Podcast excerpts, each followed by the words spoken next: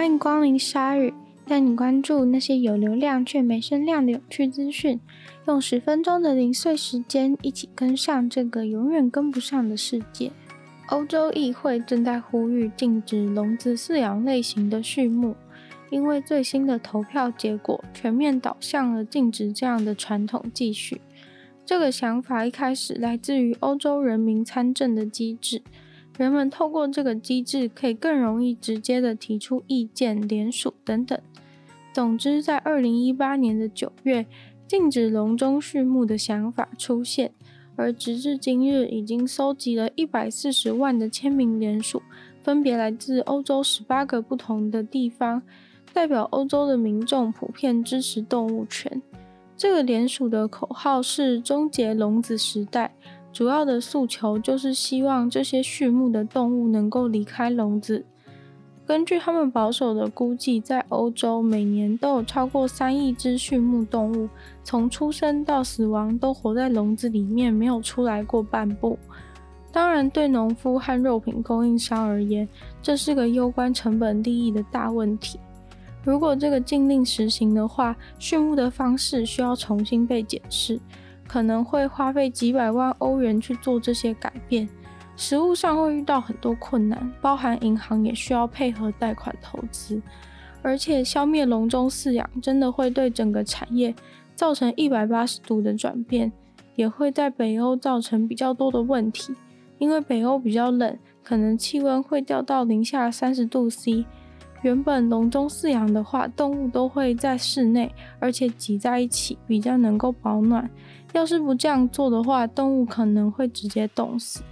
这个消除笼中饲养的联署活动虽然利益良善，但也被批评连一些最基础的问题都没有考量到。不过，既然欧洲议会已经有了这样的共识，那下一步他们就会开始进行实际的评估和计划，当然也包含了要怎么样给这些畜牧农场一个可行的过渡期。预计会在二零二七年开始进行畜牧大改革。为了要赶快解放，尽可能让所有人都打疫苗，是世界的唯一解方。在美国，缺的不是疫苗，而是愿意打疫苗的人。当然，已经有很多人去注射了，但是距离全体的七十趴还是有一段距离。所以每个州都要想办法利用大家去打疫苗。而在美国的华盛顿州，他们的酒与大麻委员会就宣布了，他们会允许州政府准许的大麻零售商提供一个大麻烟给有打过疫苗的成人。这个计划是华盛顿州最新的一个利诱打疫苗政策。不过，其实，在华盛顿州几天前就已经达标了七十趴成人完成注射的目标。这样一来，大部分的防疫规定都可以渐渐的解除。不过，当然还是越多人打疫苗是越好。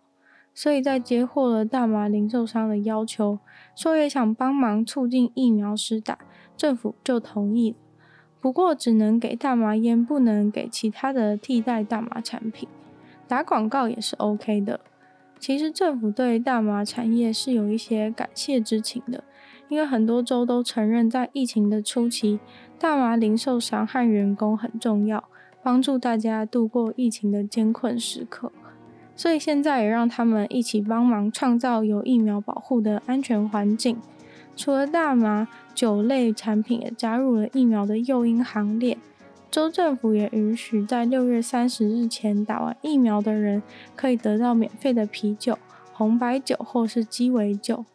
一生的注射这个活动也在当初疫情死亡最严重的地区展开。鼓励大家赶快去打这个还你人身自由的疫苗，而华盛顿州的乐透彩券也会开始进行额外的每周疫苗开奖，或是打疫苗就可以得到奖学金等等的好活动，还有行动的疫苗站直接现场送礼券，感觉打疫苗真的可以获得非常多的奖品。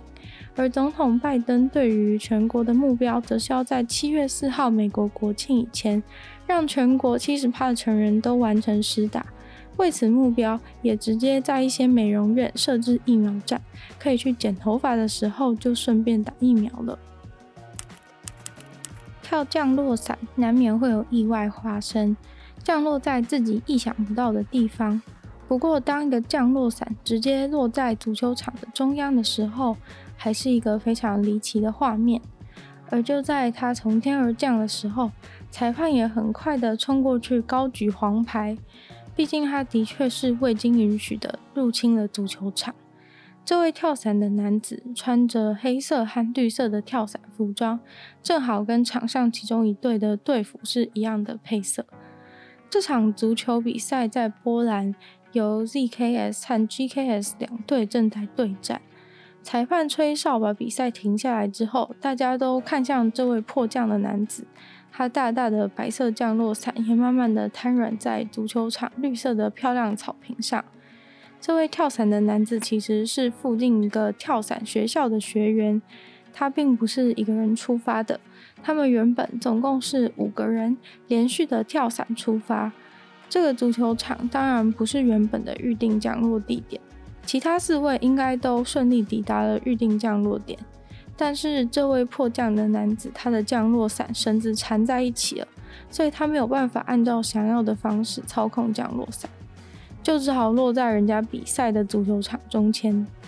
这位男子他跳伞时是有带 GoPro 的，所以录下了他整个过程。原本他有发在社群软体上面，所以很多人都看到了。不过现在已经被删掉。总之，从那个影片当中可以看见，他是五个人当中第三个跳下飞机的。